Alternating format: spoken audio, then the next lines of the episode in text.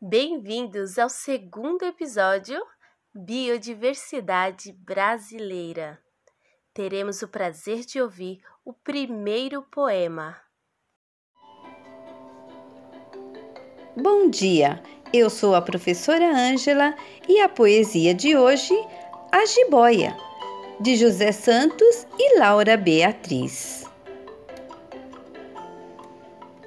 Era uma jiboia lambisgoia, preguiçosa e cheia de lero-lero. Vigiava os sapos do brejo e falava: Esse eu quero, esse eu não quero. Não é que aquela perereca daria uma boa muqueca? E se eu pegasse essa gia, cozinhava uma iguaria? Ou comeria rã com macarrão? E um belo bifão faria deste sapo-boi.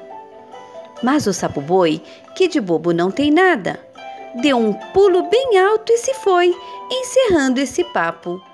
É como diz o ditado: cobra parada não engole sapo. Poesia do livro Rimas da Floresta, de José Santos e Laura Beatriz, editora Peirópolis. A jiboia.